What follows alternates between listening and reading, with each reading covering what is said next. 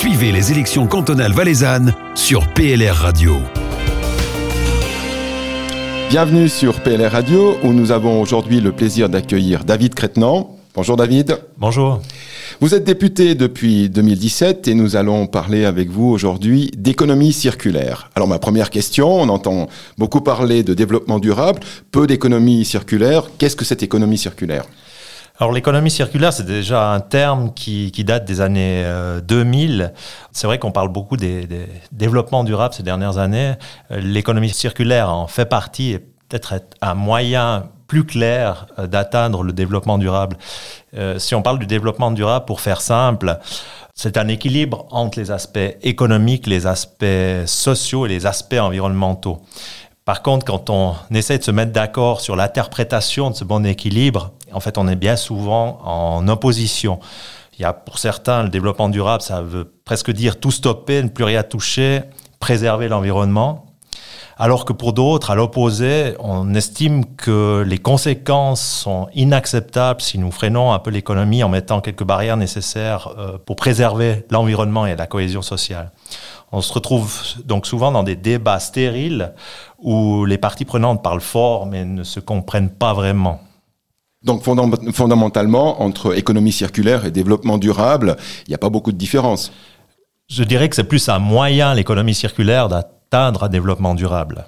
Et parler donc de, cette économie euh, circulaire au lieu du développement durable, c'est ce que ça permet de faciliter le dialogue Oui, alors ça, j'en suis convaincu. Euh, approche, en fait, il est beaucoup plus facile de réaliser si nos décisions, elles vont dans le bon sens, si, si elles nous guident dans la bonne direction. L'économie qui a prévalu ces dernières années, c'est une économie linéaire. On creuse, on mine, on va forer, on extrait des matières premières, des ressources qu'on va ensuite transformer en brûlant souvent de l'énergie, des quantités astronomiques d'énergie fossile pour, pour créer ces produits. Ensuite, ils sont commercialisés. Puis, après une souvent trop courte utilisation, ils sont euh, jetés et puis on va avoir des, ressources qui, pourraient être utiles aux générations futures qui vont euh, finalement finir dans des décharges. Puis dans les meilleurs des cas, c'est des décharges contrôlées, mais on, on, connaît un peu ce qui, se passe actuellement en Valais avec, euh, notre passé industriel. Souvent, on a des décharges après coup à assainir à, à grands coûts. L'économie circulaire, elle, permet de préserver ces ressources. En fait, c'est du recyclage pur et dur. Le recyclage, c'est vraiment le, terme qui nous vient tout de suite quand on, pense économie circulaire, mais en réalité, c'est la dernière priorité de l'économie circulaire. Il y a beaucoup d'autres choses à, considérer avant cette étape de recyclage. Je vais prendre un exemple qui devrait parler à tout le monde, c'est la voiture.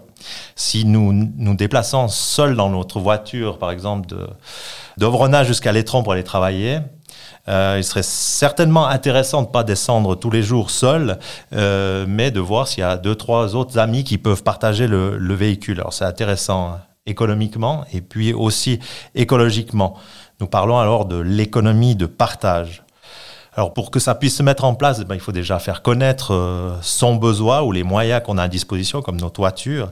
Et puis là, la numérisation, je pense qu'elle a un grand rôle à jouer par rapport à, par rapport à ça, pour soit mettre nos outils en commun, nos machines en commun, et pourquoi pas aussi nos, nos voitures je vous donne encore peut-être un petit exemple. Une, euh, une entreprise a eu une idée assez géniale, c'est de, de, de, mettre un déverrouillage automatique sur des voitures privées classiques, de monter ça.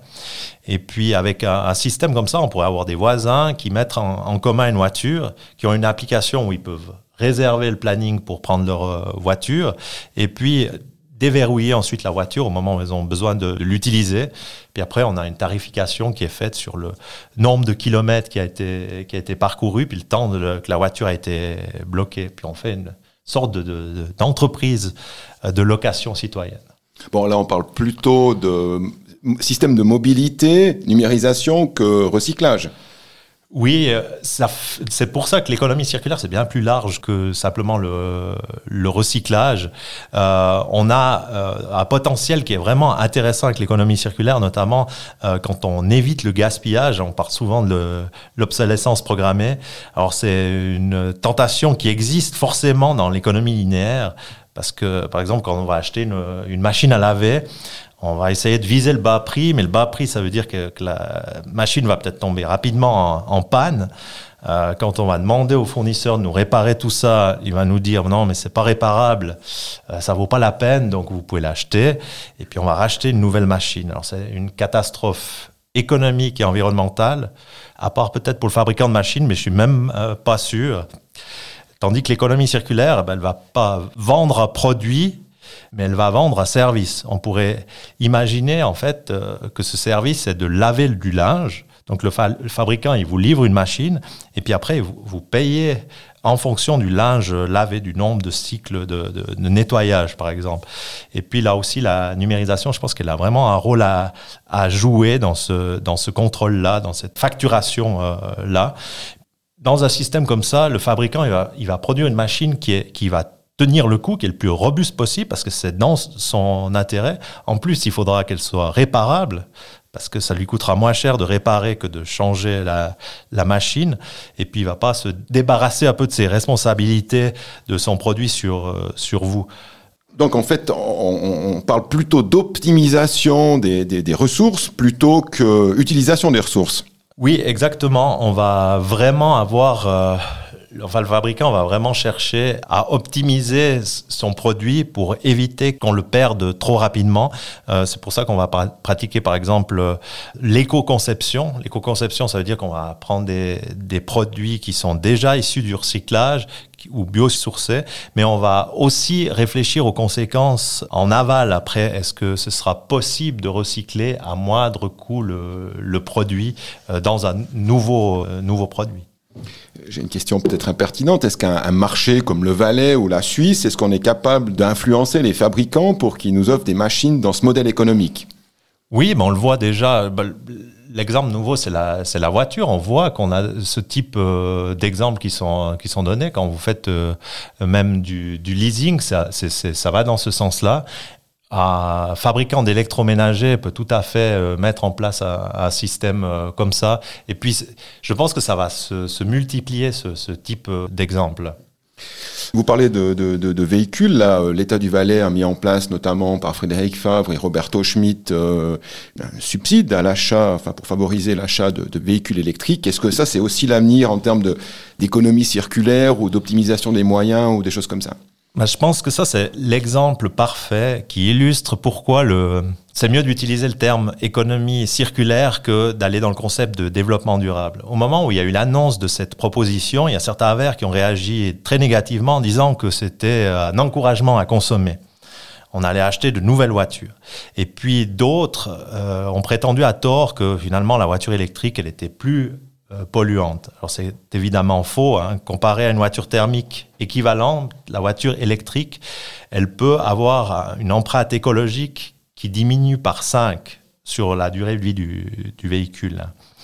Euh, avec une voiture thermique, on va brûler de la basine qui se retrouvera dans l'environnement avec des conséquences que nous connaissons bien sur la pollution, mais aussi sur le climat. Par contre, la batterie, elle se recycle très bien. Là, il faut croire à un électrochimiste. Et euh, avant le recyclage en lui-même, on peut aussi avoir une deuxième utilisation de la, batterie, une seconde vie, par exemple pour stocker le, solaire. Alors ça tombe très bien puisque la machine économie circulaire doit être alimentée par des énergies renouvelables pour avoir tout son sens. Et puis nous, en Valais, ben, on est bien quand même doté par rapport au potentiel solaire, avec nos pentes, avec euh, nos ressources en eau. L'énergie largement suffisante pour couvrir nos besoins. Par contre, on a un problème, c'est le stockage. Et puis là, les batteries, les véhicules électriques, qui pourront aussi apporter une, contribution. Donc en fait, quand on fait le design d'un objet euh, pour l'utilisation, il faudrait lui prévoir déjà une première vie, une deuxième vie et des vies suivantes. C'est un petit peu ça l'idée. C'est pour ça qu'il faut avoir euh, une vision euh, qui regarde vers l'avant et puis prévoir euh, ces, nouvelles applications-là, c'est il faut une certaine transversalité quand on vient avec ces, ces nouveaux produits pour comprendre tous les, avantages qu'il y a d'un côté et de, et de l'autre. Euh, vous avez parlé avant des problèmes de décharge qu'on avait par rapport à tous ces sites chimiques euh, en Valais. On parle de Gamson Reed, par exemple. Aujourd'hui, le recyclage, c'est pas quelque chose de nouveau. Ça se fait déjà depuis 30, 40, 50 ans en Valais. Euh, qu'est-ce qu'on peut encore améliorer? C'est influencer plutôt les fabricants ou influencer les consommateurs? Mais en fait, euh, c'est juste, on parle depuis longtemps du recyclage, mais si on regarde la, la réalité, il n'y a que 6% des matériaux qui sont euh, recyclés. Il y a beaucoup plus de matériaux qui vont repartir à, à l'étranger, il y a beaucoup plus de matériaux qui vont finir dans l'environnement, beaucoup plus de matériaux qui vont être incinérés que de matériaux qui, euh, qui sont vraiment recyclés, même si on a l'impression qu'on recycle bien l'alu, on recycle bien les aciers, le bois, le, le verre, le papier, etc. Mais c'est toujours une petite part, donc le potentiel est assez euh, énorme. Et puis au niveau du canton, il y a quand même beaucoup de choses à, à faire au-delà de ces matériaux un peu standards où on imagine du, du, recyclage. Si je prends par exemple les panneaux photovoltaïques, euh, ils, sont, ils sont produits en Chine, ils sont utilisés chez nous. Comment on peut intégrer ça? Alors en fait, est-ce qu'on doit les renvoyer euh, en Chine à la fin de leur vie? Enfin, comment vous voyez la chose? Le soleil il brille chez nous et puis, je pense que c'est une industrie qu'on n'aurait pas dû euh, perdre parce qu'il n'y a pas d'avantage euh, si important de profiter d'une main-d'œuvre à bon marché en, Chine, d'autant plus qu'aujourd'hui, la production de photovoltaïque est pratiquement intégralement euh, automatisée. Donc, il n'y a même plus cet avantage de, de main-d'œuvre à bon marché. ce sera la même question qui se posera au moment où il faudra recycler les, le photovoltaïque, où il faudra recycler les batteries. C'est pour ça qu'il faut regarder les choses avec un peu d'avance pour développer les, les, filières et vraiment préserver ces ressources stratégiques. Euh, si on veut mettre des entraves intelligentes au commerce, je pense qu'on devrait interdire de réexporter ces matières premières, comme on le voit aujourd'hui pour le papier ou le, ou le, carton, mais ce sera encore plus important quand on devra se poser la question si on, on exporte de vieux panneaux euh, photovoltaïques pour les recycler. Euh, le transport, là, il aura aucun sens. Donc, autant mettre en place des filières euh, chez nous. Euh, puis ça nous évitera ces, décharges et des choses où on pense que c'est anodin et puis 30 euh, ans plus tard, ça coûte aux générations suivantes de, de réagir par rapport à ça. Alors pour moi, en tant que PLR, ben, il faut anticiper, il faut voir loin, agir vite et de manière responsable. dernière question, David, vous avez dit PLR, vous êtes président d'Avenir Écologie.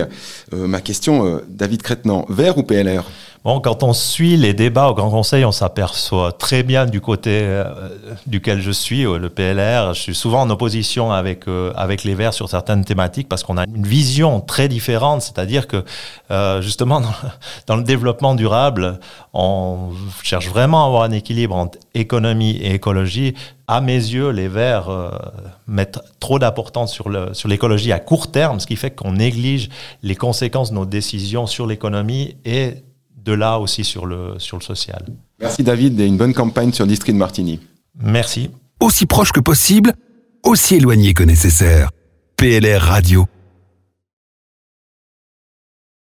Ouais, j'ai, j'ai. Merci David et une bonne campagne sur District de Martigny.